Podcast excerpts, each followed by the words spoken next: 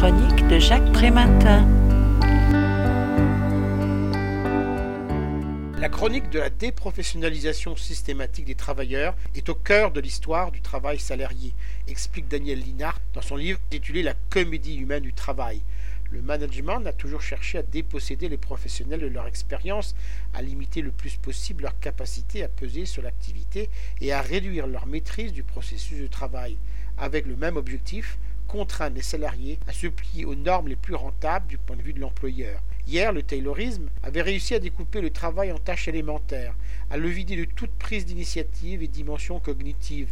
La transformation des ouvriers en simples exécutants contribuera à les exproprier de leurs biens principaux, leurs connaissances, leur savoir-faire et leur expérience.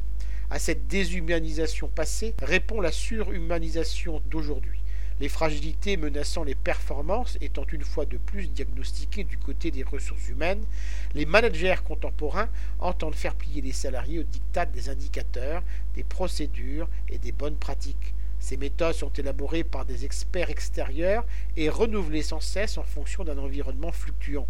La professionnalisation n'est plus un atout, mais c'est un obstacle.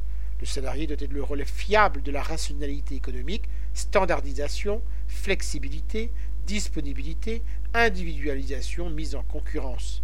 La souffrance au travail tient en partie au broyage des repères et à la déstabilisation des ancrages acquis par les collectifs. C'est clandestinement que les salariés prennent des initiatives, tentent de recréer du sens à leur activité et se placent à distance du travail prescrit en s'éloignant de la norme, du règlement et de la consigne, meilleure garantie pour préserver l'adaptabilité de leurs tâches. Je rappelle le titre de l'ouvrage, La comédie humaine du travail.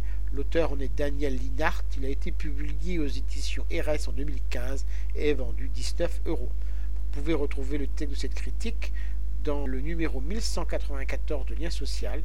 Il est consultable sur le site du journal www.lien-social.com. Je vous dis à très bientôt.